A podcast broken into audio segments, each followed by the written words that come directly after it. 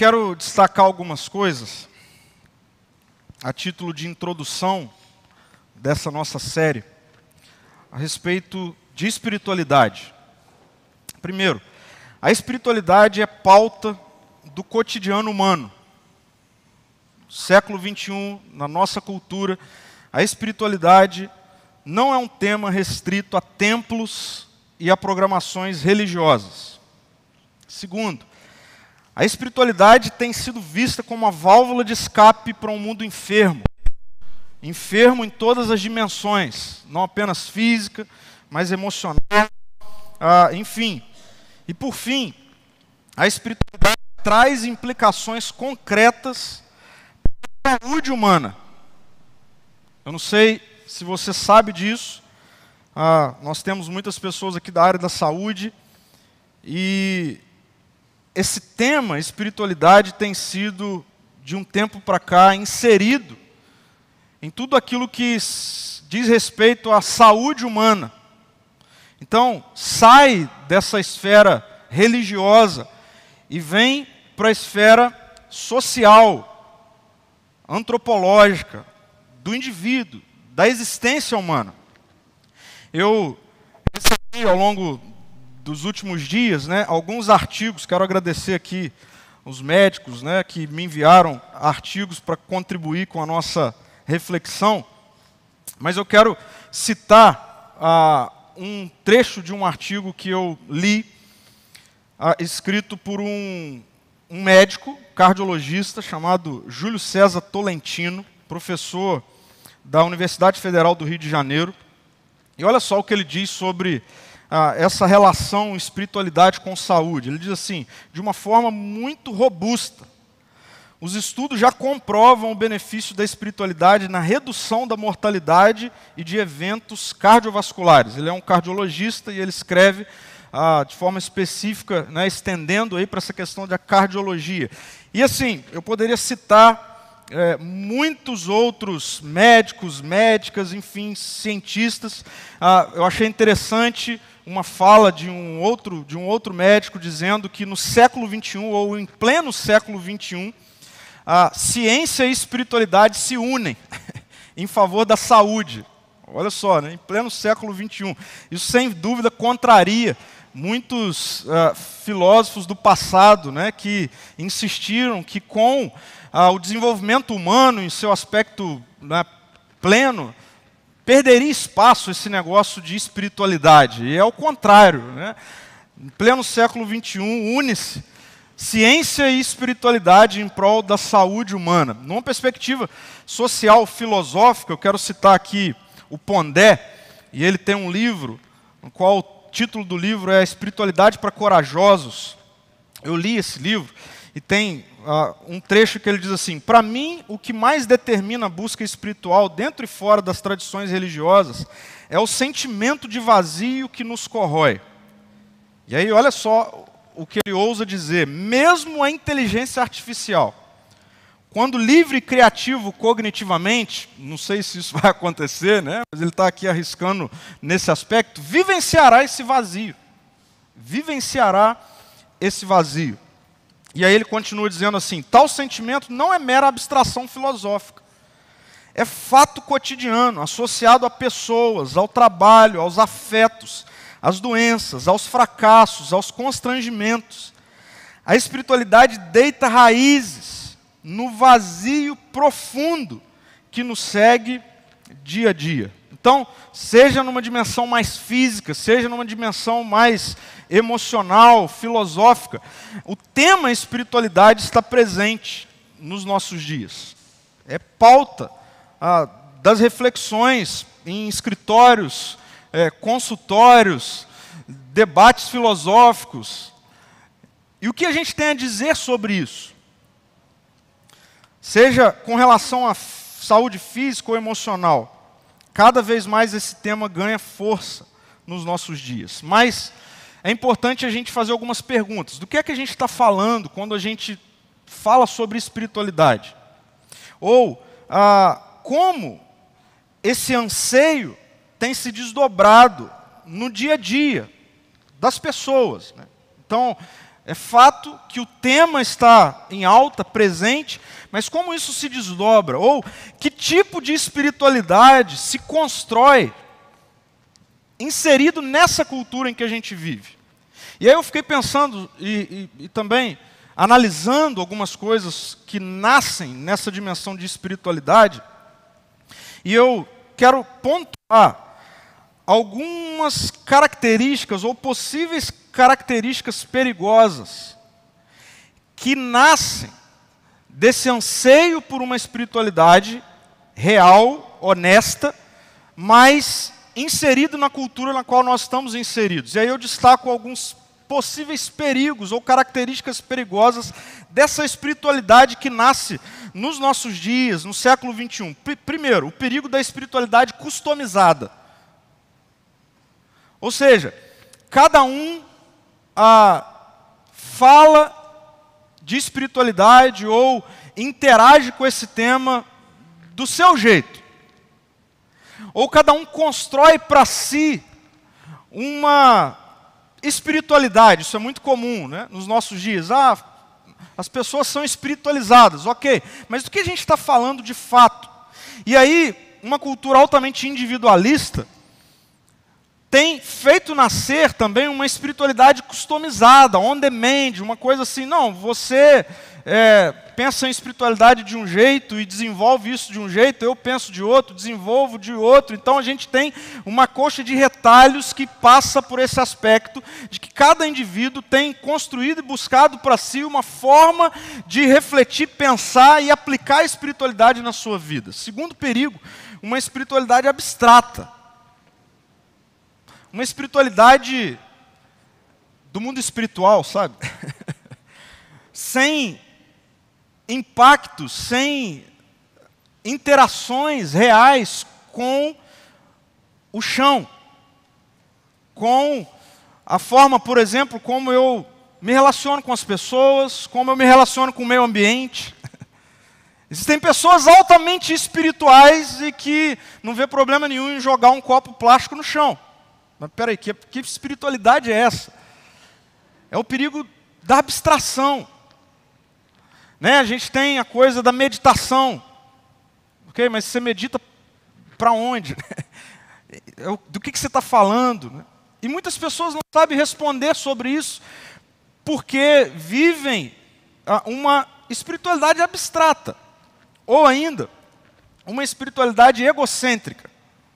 Egocêntrica. Aquela coisa que só serve para alimentar e me levar para dentro do meu próprio ego, do meu próprio eu. É, eu, eu, eu já disse isso.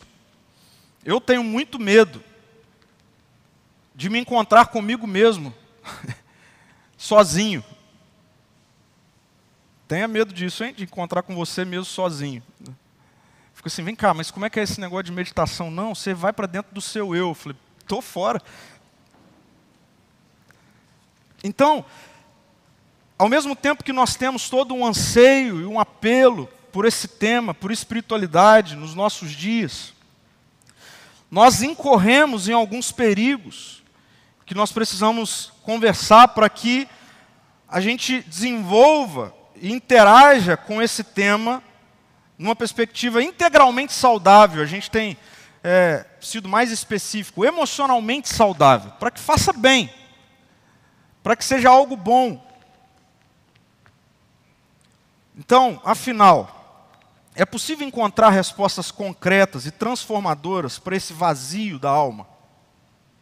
Porque é isso que está na pauta aqui, quando a gente fala de espiritualidade no mundo contemporâneo. Um vazio da alma. Ah, é possível desintoxicar uma alma, preste atenção nisso, porque pode ser que seja a, a sua, o seu momento. É possível desintoxicar uma alma machucada pela religião barra religiosos. É possível desintoxicar isso. É possível estabelecer uma nova relação com a espiritualidade que seja não apenas saudável, mas com implicações e interações reais com a vida, que traga algo de fato transformador para a vida. A gente vai conversar sobre isso ao longo desse mês e eu ah, penso que nós precisamos começar por aqui desintoxicando a alma. E a pergunta que a gente faz é: por que, que seria preciso desintoxicar a nossa espiritualidade? Eu respondo: numa sociedade ocidental, na qual nós vivemos, fortemente impactada, preste atenção nisso. Talvez você nunca tenha escutado essa expressão e eu vou explicar. Numa sociedade fortemente impactada por um cristianismo sincrético, um cristianismo sincrético, faz-se necessário uma desintoxicação da alma. Por quê? Porque muitos de nós podemos ter sofrido com os impactos destrutivos de um modelo disfuncional, equivocado, tóxico, de cristianismo, que encontra homens e mulheres com um anseio legítimo por espiritualidade.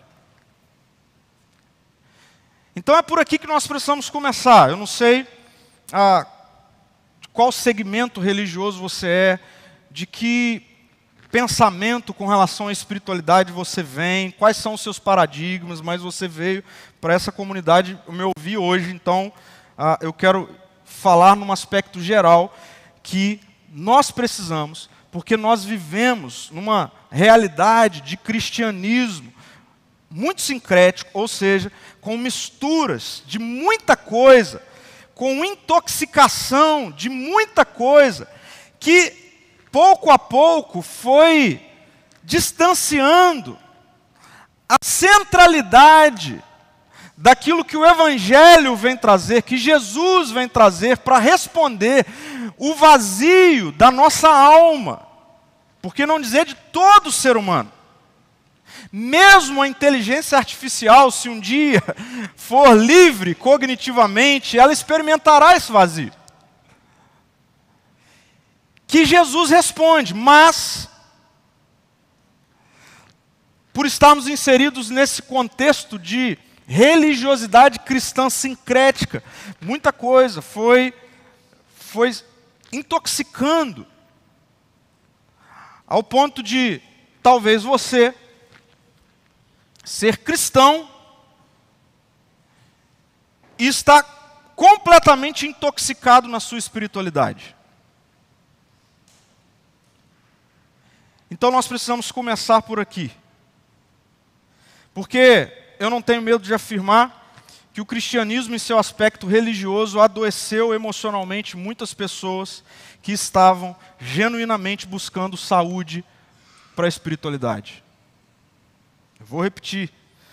O cristianismo, enquanto uma religião, por meio dos seus líderes, pastores, padres, pastoras, sei lá, poderia falar mais um monte de título, adoeceu emocionalmente muitas pessoas que estavam genuinamente, honestamente, em busca de saúde para a sua espiritualidade. Eu tive acesso a dois pensamentos que me chocaram num primeiro momento, ah, mas que eu gostaria de trazer para essa reflexão. Alcione Emerick diz que no passado muitos morreram pelo cristianismo. No presente, milhares morrem de cristianismo. No passado, muitos cristãos morreram e continuam morrendo em vários lugares pelo cristianismo. Mas também é verdade que há muitas pessoas que morreram talvez não no seu aspecto físico, fisiológico, mas emocional, de cristianismo. É, é, é verdade que existe muita, muita gente machucada, ferida. E faz muito sentido, e aqui eu cito um outro médico falando sobre espiritualidade para a saúde, e veja como faz sentido esse negócio de morrer de uma religião, morrer intoxicado de uma religião. Ele diz assim: ó, sabemos que alguns aspectos relacionados ao sofrimento espiritual, sofrimento espiritual, impactam negativamente, levando a maior adoecimento cardiovascular. Então, falei de uma morte emocional, mas pode ter morte física. Então, é extremamente urgente a gente falar sobre isso. Porque certamente, certamente, não é o Evangelho de Jesus.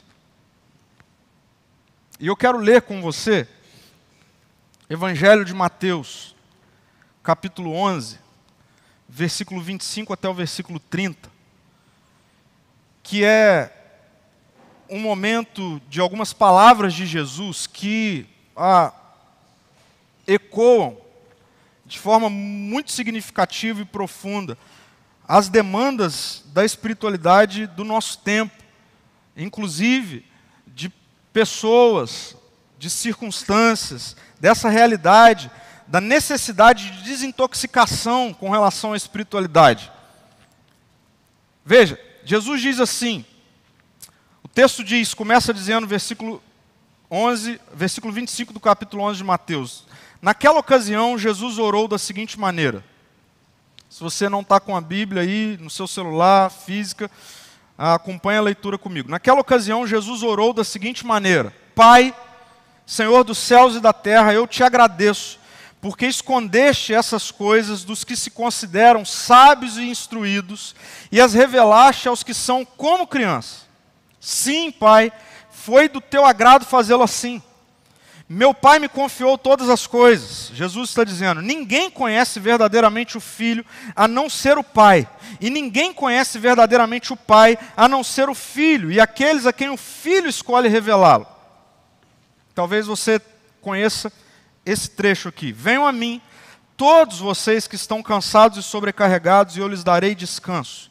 Tomem sobre vocês o meu jugo, deixe que eu lhes ensine, pois sou manso e humilde de coração, e encontrarão descanso para a alma. Meu jugo é fácil de carregar, e o fardo que eu lhes dou é leve. Jesus diz isso num contexto de muita intoxicação religiosa.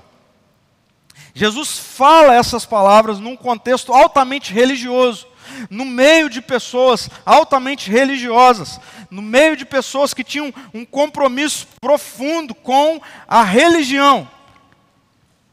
E a consequência disso era a intoxicação de alma espiritual na vida de muitas pessoas, que começam a interagir com Jesus, começam a ver Jesus, começam a ouvir dos ensinamentos de Jesus, começam a ver das ações de Jesus, trazendo as realidades do reino, seja curando, seja libertando os cativos. Pessoas que começam a chegar perto de Jesus e Jesus percebe que ele está num contexto de intoxicação espiritual. Essas palavras de Jesus, elas caem nesse ambiente. Jesus se depara com pessoas que genuinamente buscavam respostas para suas crises, para suas tensões. Jesus se encontrou com pessoas que sofriam de verdade, de várias facetas do sofrimento humano, mas que não se encontravam com o Deus do descanso. Que não encontravam descanso no contato com os líderes religiosos da época, com a, as pessoas que tinham o título daqueles que falavam em nome de Deus. Essas pessoas se aproximavam desses homens, desses líderes, e elas saíam mais pesadas, mais machucadas, mais fraturadas, mais cansadas. Jesus fala isso que eu acabei de ler nesse contexto. E Jesus oferece uma via de desintoxicação da alma. O Evangelho é a resposta, e única resposta, para as questões do vazio da alma humana. Então, preste atenção nisso. O Evangelho desintoxica a alma e preenche o vazio existencial por meio de uma espiritualidade. A gente precisa anotar isso, a gente precisa gravar isso. Simples, simples, palpável e experiencial. Três características dessa espiritualidade que Jesus traz para um ambiente de fome e sede por isso. E ele, com essas palavras, aponta para um caminho de uma espiritualidade que vai não apenas desintoxicar uma alma intoxicada, cansada, sobrecarregada, mas vai ser preenchida. E essa espiritualidade, esse caminho de Jesus, ele é simples, ele é palpável e ele é experiencial. Eu quero desenvolver cada um ou cada uma dessas características da espiritualidade oferecida por Jesus. Simples. Por que simples? Porque o evangelho é simples. Porque o evangelho é simples. O evangelho é tão simples que Jesus ele na presença nesse ambiente, nessa cultura tão complexa, tão pesada, Jesus faz questão de dizer assim, agradecendo ao Pai: Pai, muito obrigado. Muito obrigado porque o Senhor escolheu não revelar-se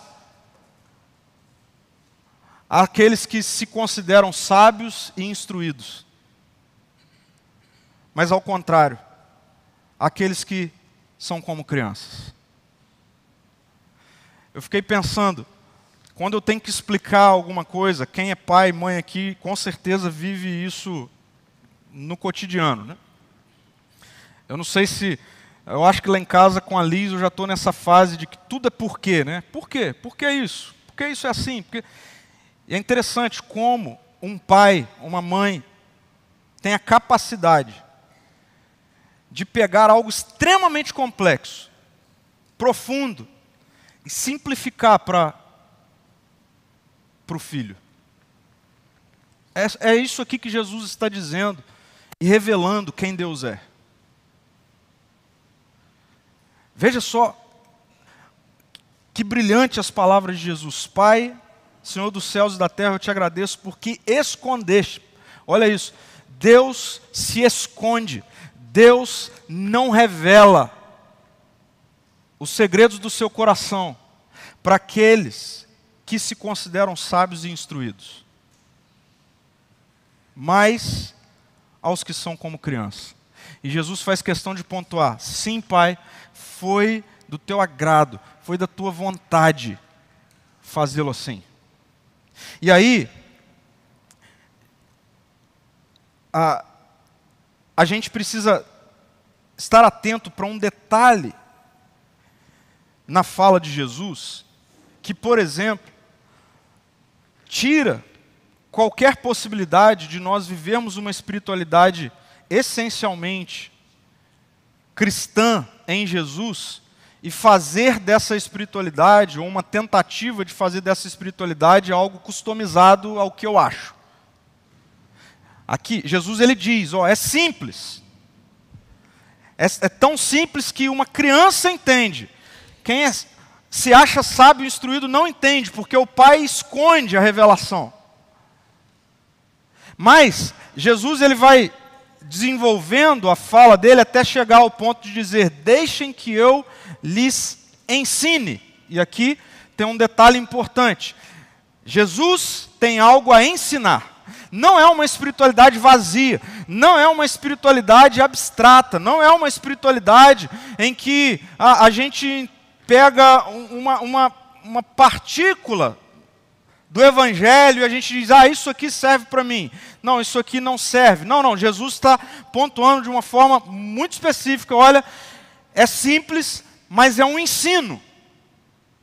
É um ensino.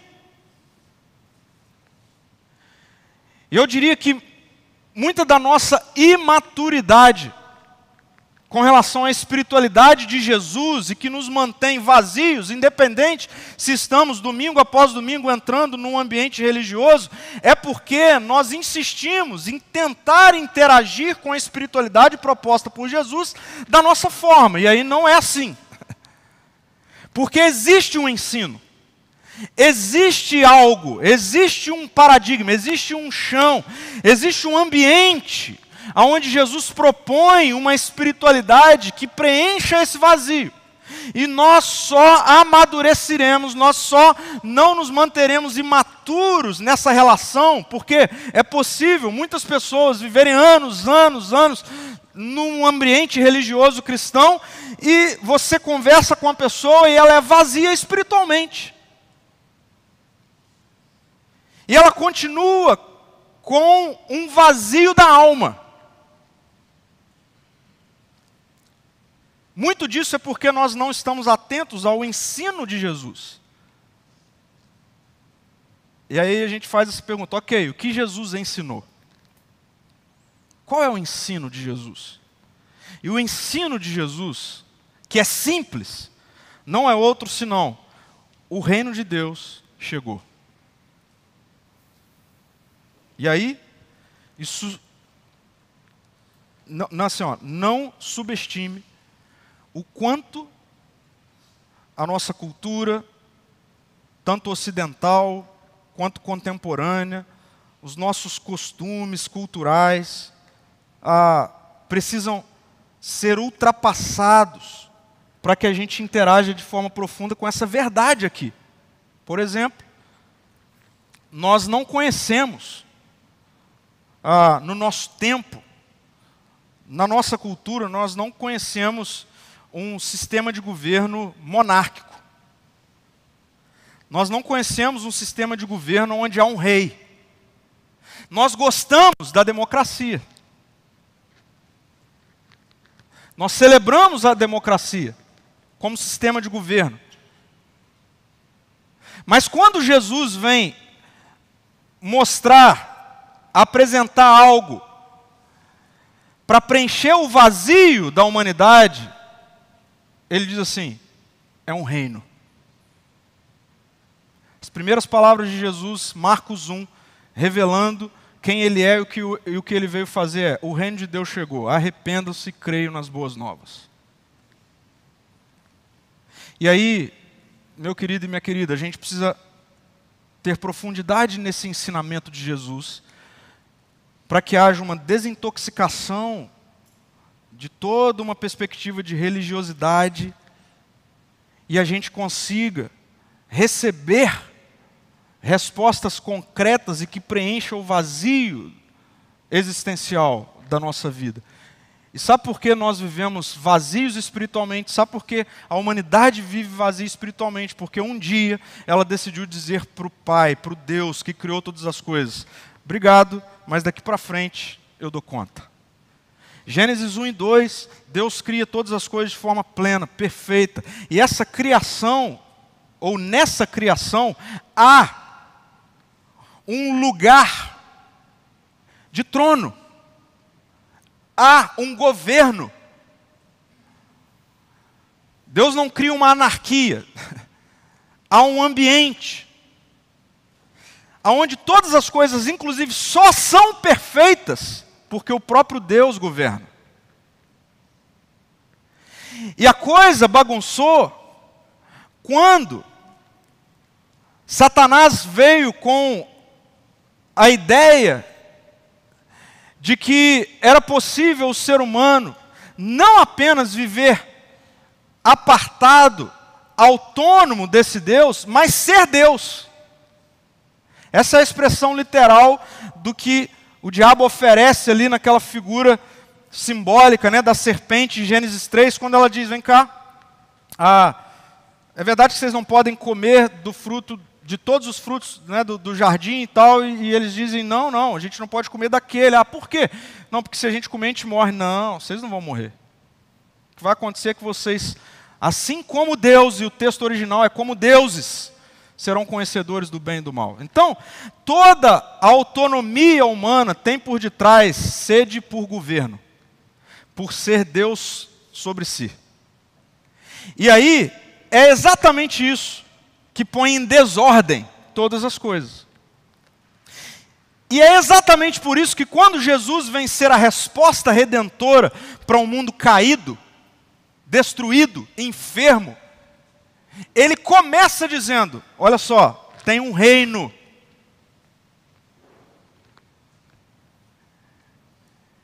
Só vai preencher o vazio se Jesus reinar sobre a sua vida. Então, é possível conhecer a Bíblia de Gênesis e Apocalipse. É possível ser doutor em teologia disso e daquilo. E continuar ocupando o lugar que Jesus disse que não dá para a gente ocupar o reino, o trono. Por isso é simples. Por isso é simples. É possível saber grego, hebraico, aramaico, esses homens que Jesus combate com essa fala, eles eram exímios conhecedores da lei, da Torá. Mas o principal, o central, o simples, eles não haviam entendido ainda. Eu estava, me lembrei de uma frase que eu li do pastor Tim Keller, que diz assim, certa vez: O Evangelho é isso, presta atenção, gente, o Evangelho é isso. Somos muito piores do que imaginamos, mas muito. E muito mais amados do que poderíamos sonhar. A gente precisa entender isso aqui. Deus não me ama, Deus não te ama porque nós somos bons. Não, nós somos, nós não somos apenas maus, mas nós somos muito piores do que a gente acha que somos. Essa é uma má notícia. A boa notícia, evangelho é, mas vocês são muito mais amados do que vocês poderiam sonhar. E o amor de Deus se revela por mim e por você, com Ele se oferecendo novamente para ser rei. Para ser rei. Isso precisa ganhar a nossa consciência, a nossa relação com a espiritualidade. Então, não dá para a gente customizar a espiritualidade oferecida por Jesus. Não tem essa, cada um faz de um jeito. Não tem. Enquanto não houver uma clara e profunda compreensão sobre isso, pode-se até dizer que é cristão, evangélico, mas vai continuar vivendo uma contínua espiritualidade que intoxica a alma. O evangelho é simples. A espiritualidade é simples, proposta por Jesus. Segundo, ela é palpável. E eu poderia até dizer exclusivamente palpável. Jesus diz: Venham a mim, todos vocês que estão cansados e sobrecarregados. Venham a mim.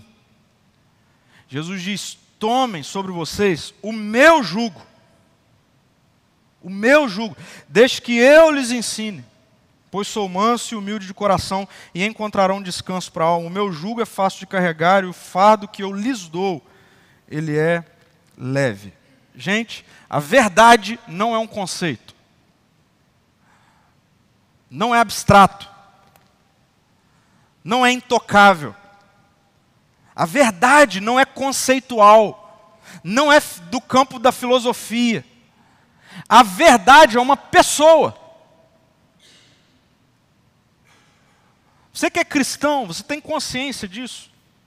De que a verdade revelada nas Escrituras, ela não quer revelar a mim e a você um conceito, uma filosofia de vida. Não. Toda a Bíblia, toda a perspectiva da espiritualidade cristã, não é conceitual, não é filosófico, é pessoal. É do campo da física, do toque, é sensitivo, tem cheiro, conversa, é real, está vivo. Jesus é enfático ao apontar nesse ambiente de tanta intoxicação, tão abstrato, tão intocável, porque era isso que os mestres religiosos da época faziam questão de manter um Deus intocável, um Deus distante. Jesus agora está vindo, está dizendo então, ele é tocável, ele é palpável, ele é próximo, relacional.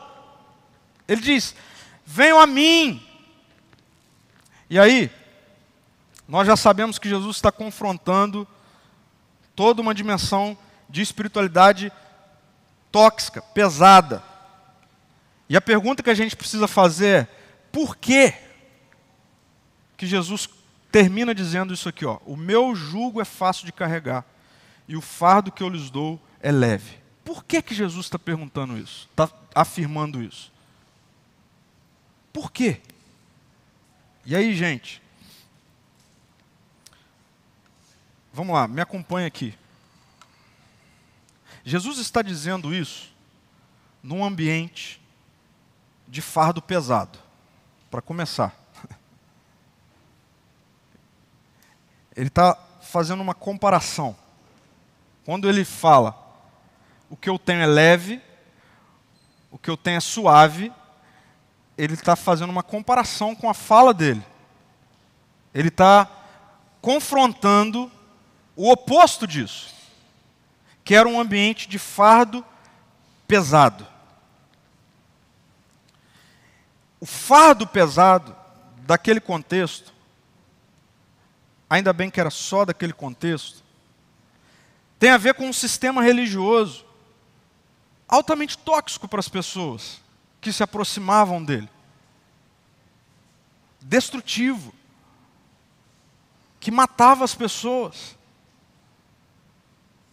Um contexto onde existia o lugar sagrado, com pessoas específicas sagradas, com rituais sagrados, e que todas as pessoas que se aproximavam com sede, fome de ter um encontro com Deus, esbarrava nisso, nesse sistema pesado. Que, ao invés de aproximar as pessoas de Deus, fazia com que as pessoas saíam, não apenas distantes de Deus, mas agora sobrecarregadas, cansadas, enfermas, machucadas. Jesus está falando nesse contexto e Jesus bem sabe, e aqui eu quero trazer duas citações dessa verdade cruel.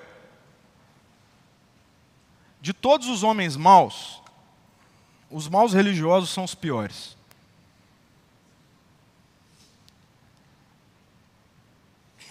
De todo mundo que é mau, uma pessoa má, se ela é religiosa, ela é pior. Por quê? Porque a religião ela tem essa conotação de ordem divina. Quando a gente está conversando assim, ó, um mal com um mal, e um está colocando a ideia má do outro, está aqui. Ó. Aí um mal religioso, ele está aqui porque a ideia que ele coloca supostamente é divina. Então, enquanto está no campo aqui, ó, do não, eu sou mal, você é mal. Agora, no, quando vem para o campo de eu sou de Deus, aí lascou. E aí é a segunda citação que diz que a tendência de converter julgamentos humanos em ordens divinas torna a religião uma das forças mais perigosas do mundo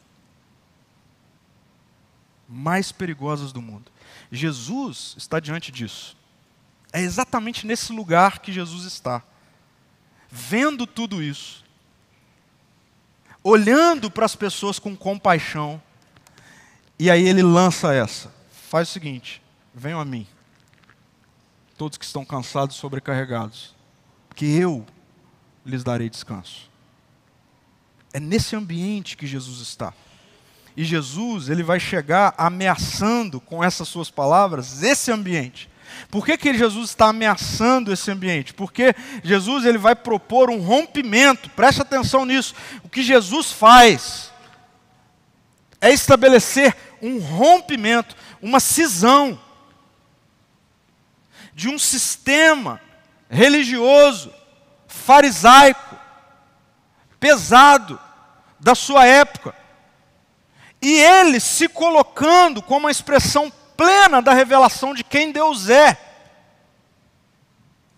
Ele, Jesus, se colocando plenamente como revelação de Deus. Paulo vai dizer isso aos Colossenses, que ele, Jesus, é a imagem do Deus invisível.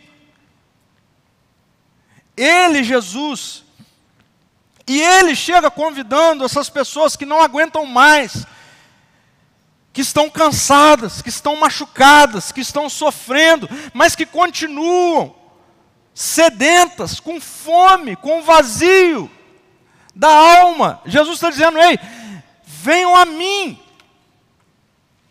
E aí, a revelação máxima do Evangelho é a cruz. E a cruz é o ápice desse rompimento. A cruz é o ponto alto do rompimento de um sistema religioso pesado, disfuncional. E Jesus na cruz leva sobre ele o fardo pesado. Qual é o fardo pesado? O fardo da rebelião. O fardo pesado é o fardo da dívida com Deus Criador. Imagina Deus virar para você e falar assim: olha só, você está em dívida comigo. Porque eu te criei para viver em mim, comigo e a partir de mim, e você caiu no engano de achar que daria conta, de viver por conta própria. Não deu. Isso bagunçou tudo. E a culpa é sua. Você está em dívida comigo. E aí a gente pergunta: tá bom, e o que, que eu faço para pagar?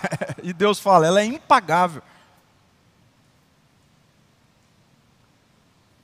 A gente vive sofrendo porque a gente deve né, alguma coisa, a gente tem que pagar o boleto, tem que pagar o cartão tal. Imagina só, um boleto assim, ó, impagável, mas a dívida está lá. É ou não é pesado?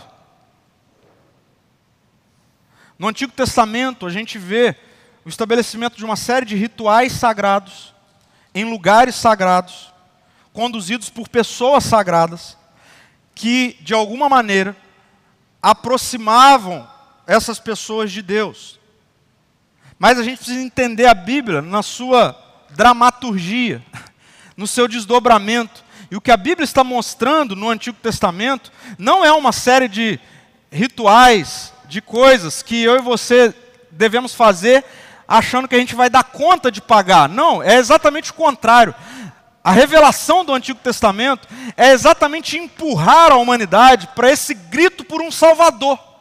Esse grito que nos coloca diante de uma uh, dívida impagável. Quanto mais a gente tenta pagar, maior o juros vai aumentando a dívida. e Jesus, ele chega e ele diz: Eu pago a dívida. Eu sou a oferta pelo pagamento da dívida. Agora vocês não vão ter mais acesso ao Pai em alguns lugares, mediado por algumas pessoas e por alguns rituais. Agora vocês vão ter livre acesso ao Pai por meio de mim mesmo. E Jesus morre na cruz. Estabelecendo esse ambiente de relacionamento e liberdade. Jesus é o templo. Jesus é o sumo sacerdote, o autor da carta aos Hebreus vai dizer isso. Ele é o grande sumo sacerdote. Jesus é o ritual. Um ritual que deixa de ser altamente complexo e passa a ser de ambiente de casa de relacionamento, de família, de mesa. Jesus inverte tudo.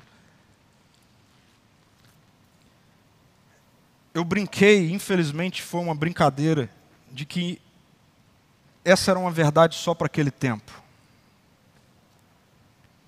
Porque, infelizmente, a gente precisa dizer que essa fala de Jesus precisa reverberar para o nosso tempo.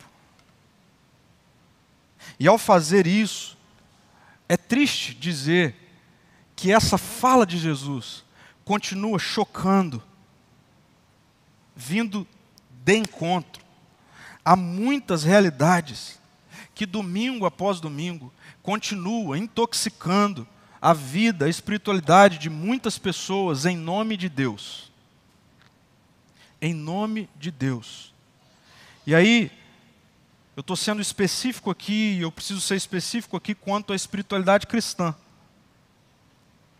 Porque quando nós olhamos para os nossos dias, nós continuamos a encontrar esse tipo de liderança combatida por Jesus há dois mil anos atrás confrontada por Jesus há dois mil anos atrás.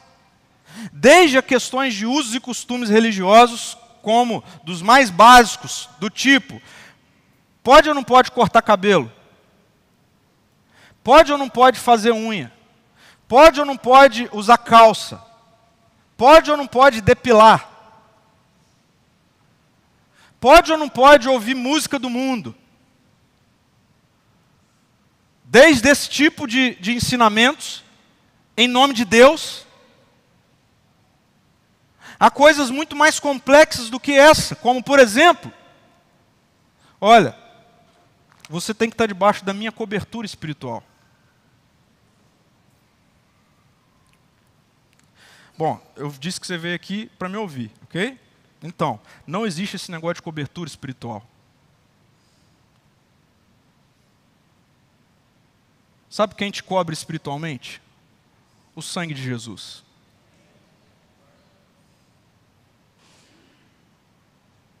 Não existe nenhum outro, nenhuma outra, que pode tomar esse lugar.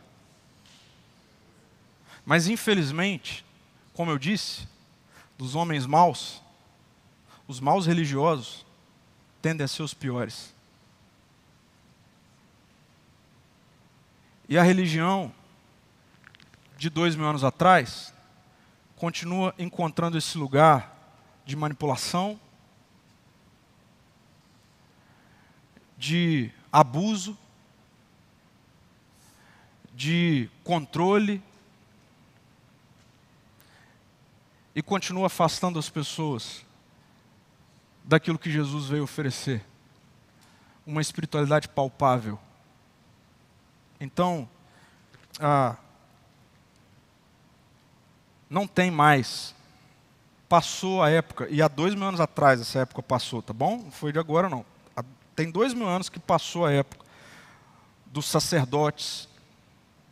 Tem dois mil anos atrás que passou a época do ungido de Deus. Gente, eu não sou ungido de Deus. Se vocês querem pastor ungido de Deus, não sou eu.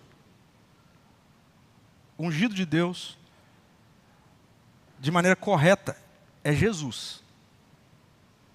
E todo aquele e aquela que está em Cristo. Então, olha que notícia boa. Você é ungido de Deus, é ungido de Deus, assim como eu, assim como cada criança que está ali dentro. Então, você quer a oração de ungido de Deus? Chama uma criança ali e pede para ela orar por você. A minha oração não vale mais do que a dela. Não é mais poderosa do que a dela.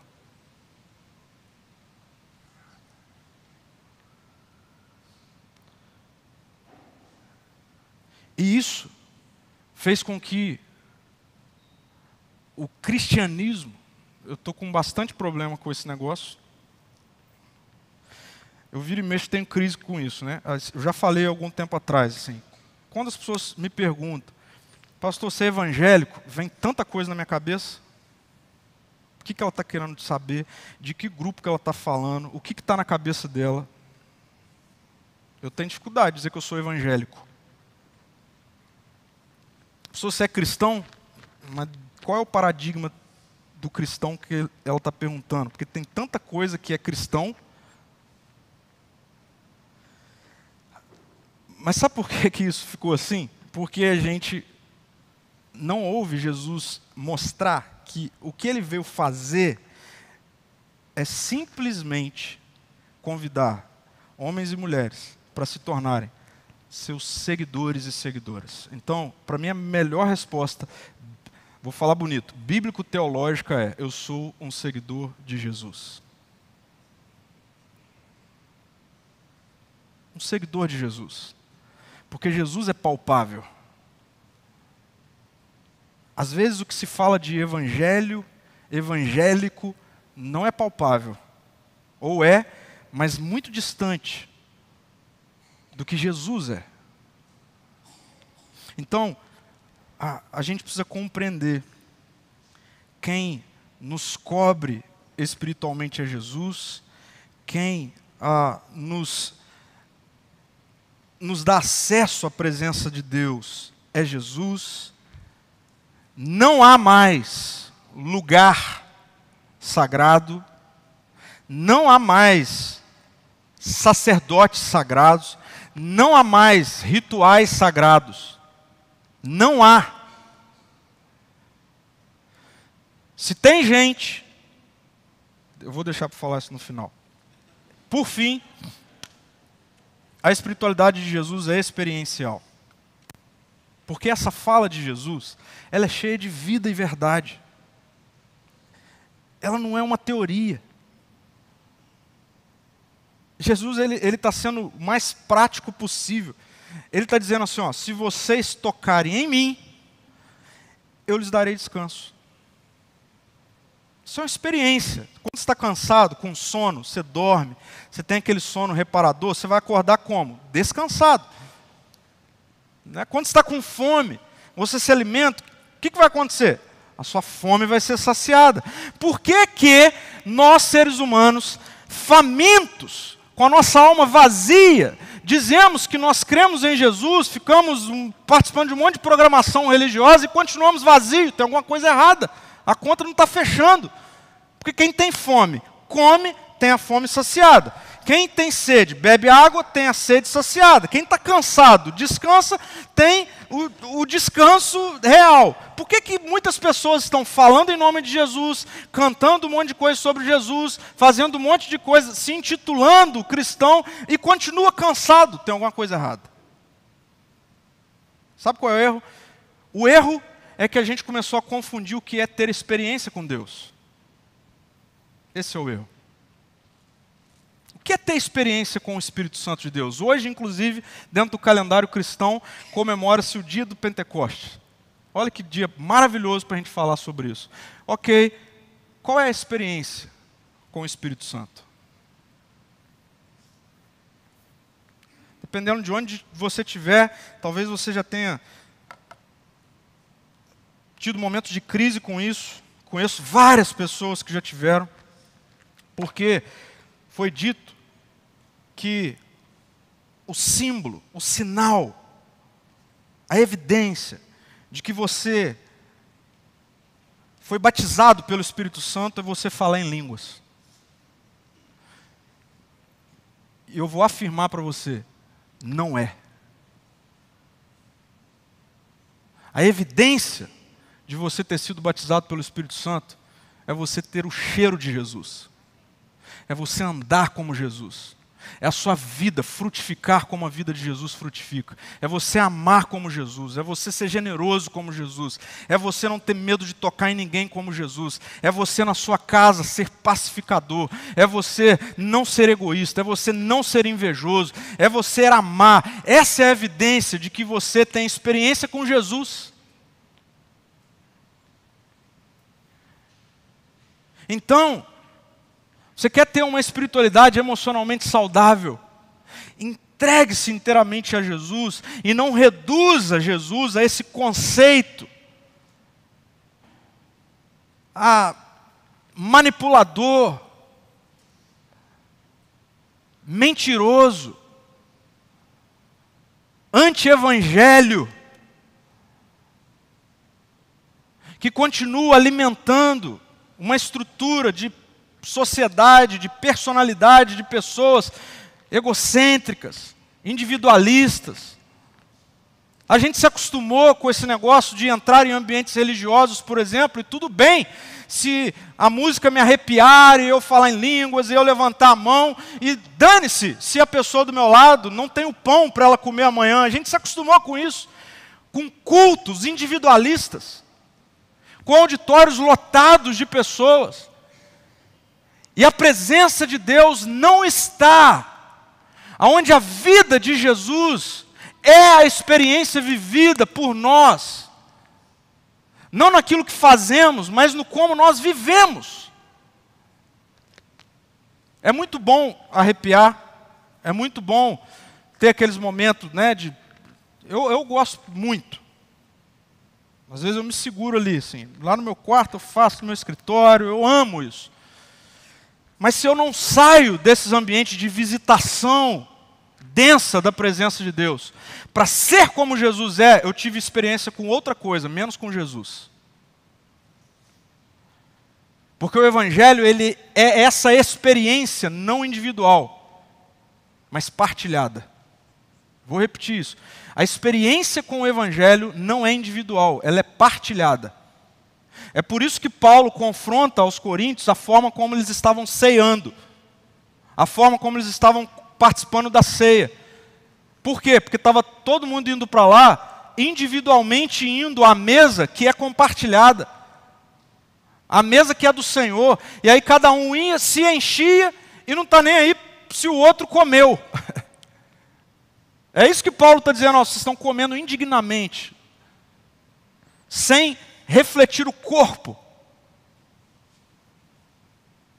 Então, é por isso que muitas vezes nós falamos que somos espirituais e continuamos cansados e sobrecarregados, porque nós não somos espirituais. Ou a gente está tendo contato com outro espírito, que não o de Jesus. Isso é possível. Uma espiritualidade emocionalmente saudável, uma espiritualidade desintoxicada, passa pelo Evangelho. Porque o Evangelho desintoxica a alma e preenche o vazio existencial por meio de uma espiritualidade simples. O reino de Deus chegou. Quer viver a espiritualidade proposta por Jesus?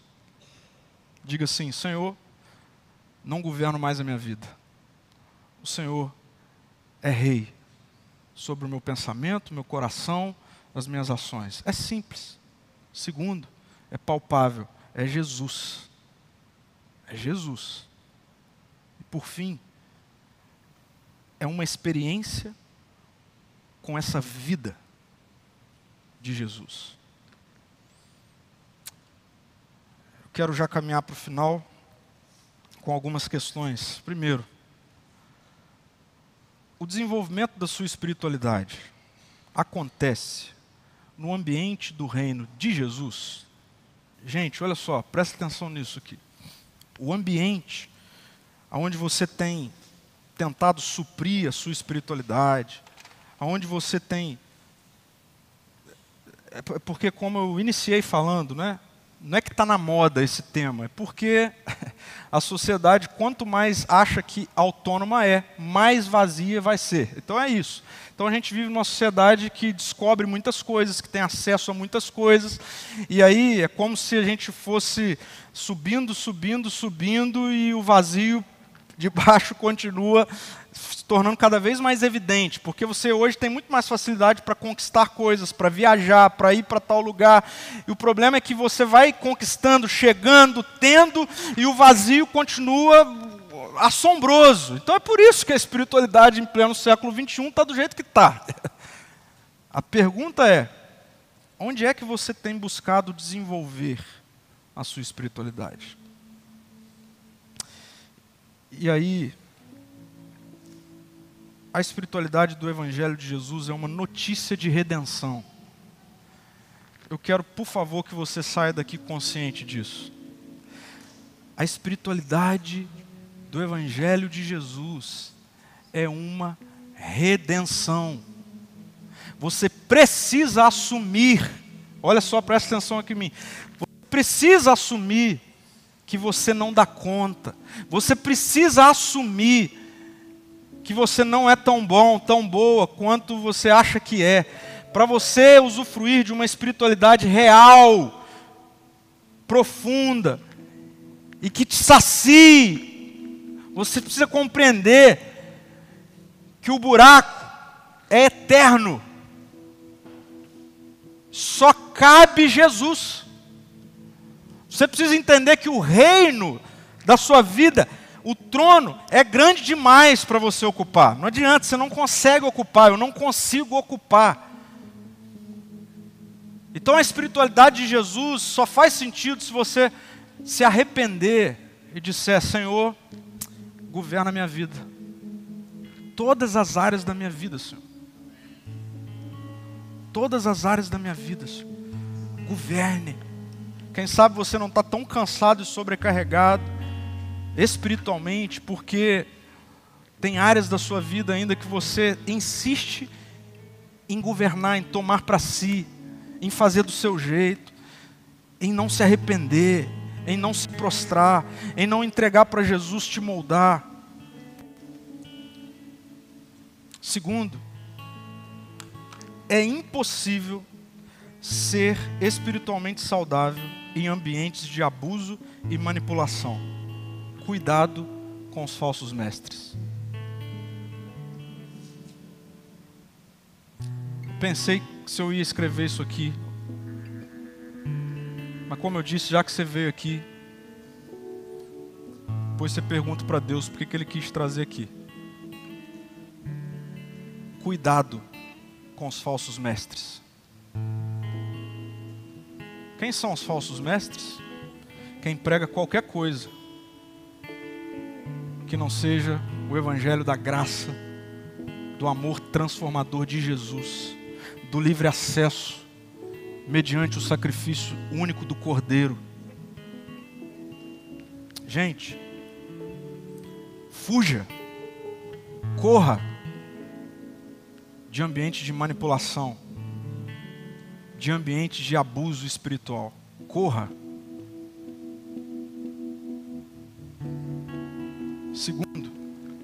Ou por fim, terceiro, olha que boa notícia.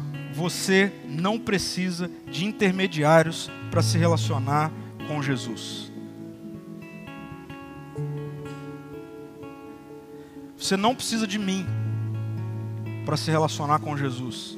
Você não precisa de um pastor, de um profeta, de um apóstolo, de um bispo, de um padre, seja lá do que for. Você não precisa de intermediários para ter acesso à presença do Pai, porque Ele é o seu Pai.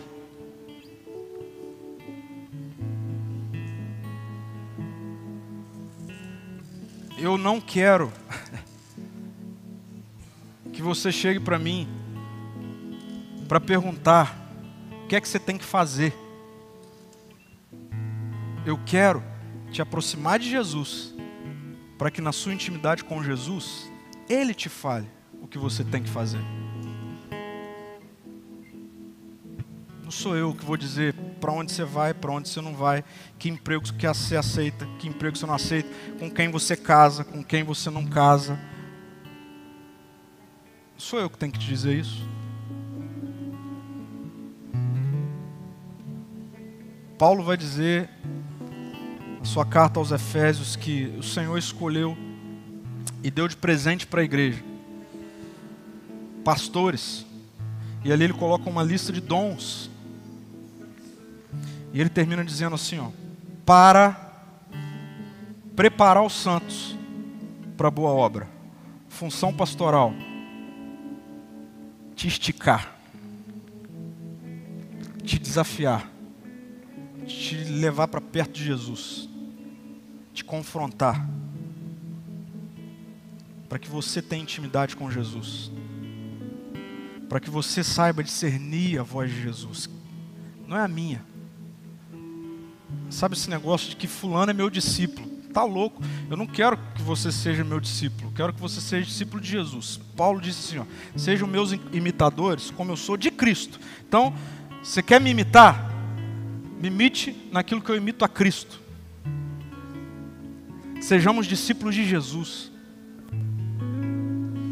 Essa, essa é a espiritualidade de Jesus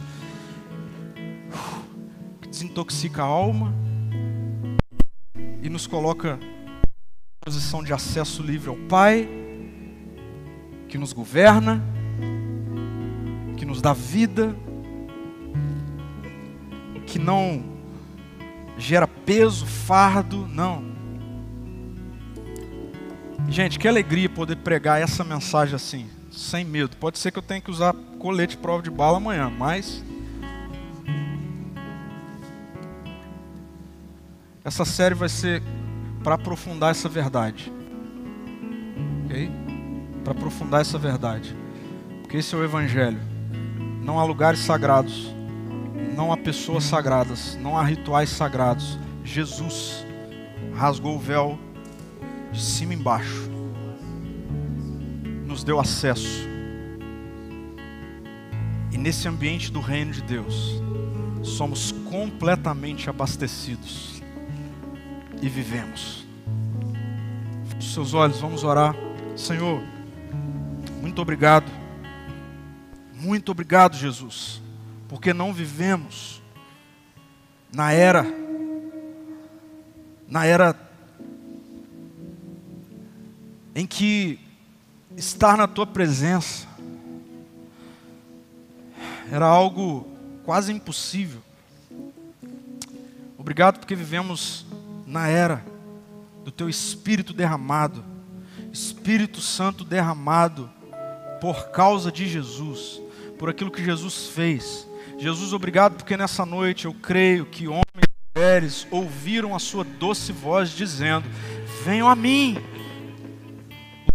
os os sobrecarregados.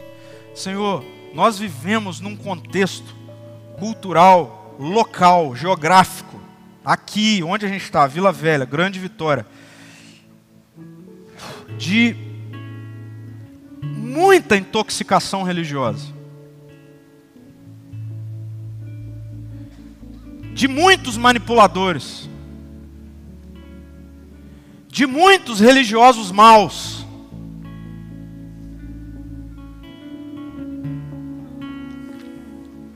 Eu sei, Jesus, porque eu já ouvi de pessoas aqui mesmo,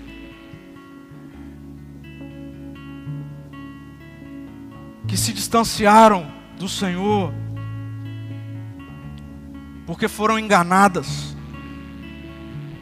Mas obrigado porque nessa noite o Senhor está soprando cura, desintoxicação espiritual.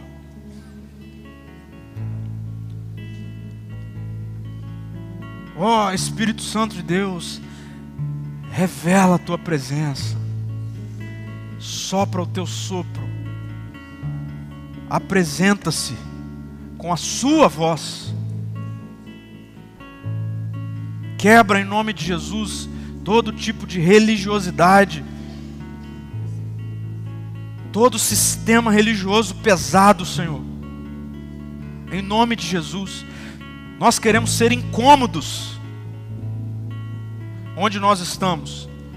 Nós queremos ser proféticos onde nós estamos porque nós queremos participar do que o Senhor está fazendo, e o Senhor continua chamando homens e mulheres com seus vazios existenciais e espirituais a se encontrarem com o Senhor, para andarem em descanso. Então, a partir de hoje, Senhor,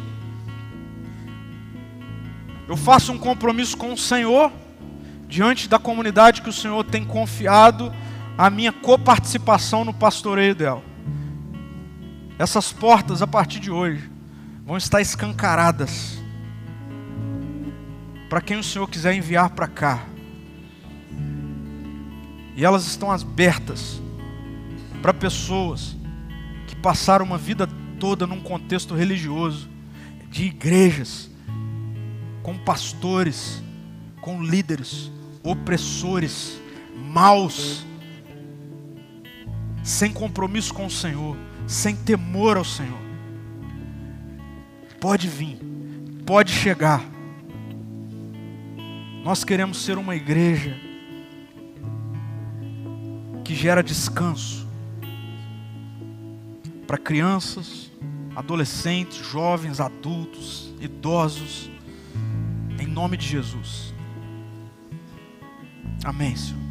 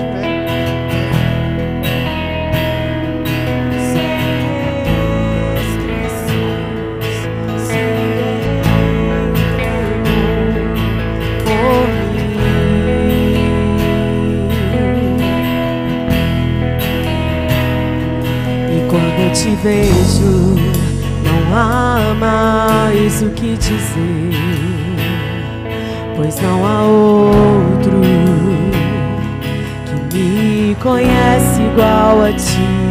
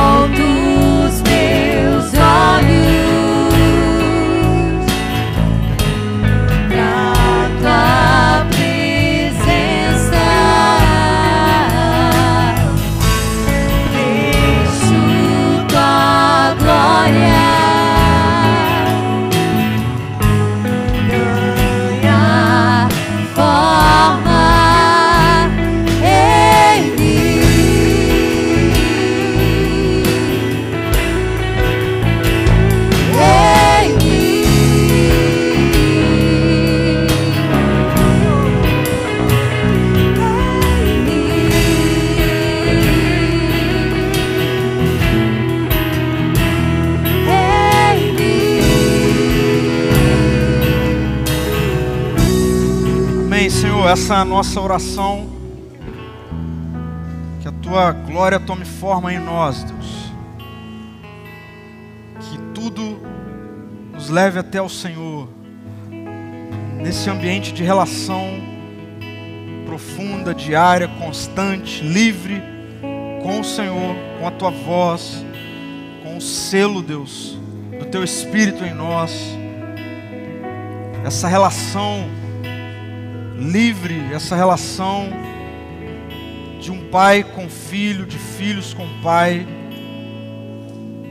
e que isso nos abasteça na nossa espiritualidade, em nome de Jesus. Amém. Amém. Amém. Você pode sentar.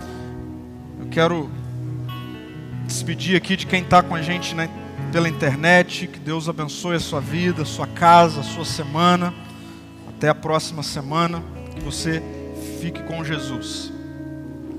Eu quero uh, ter um momento bem rapidinho agora. É, eu queria chamar a Maressa aqui. Vem cá, Maressa. A turma aqui pode descer. Gente, Deus tem sido muito generoso com a nossa comunidade em termos de, de envio de pessoas, né, pessoas que vêm para participar daquilo que Deus está fazendo aqui.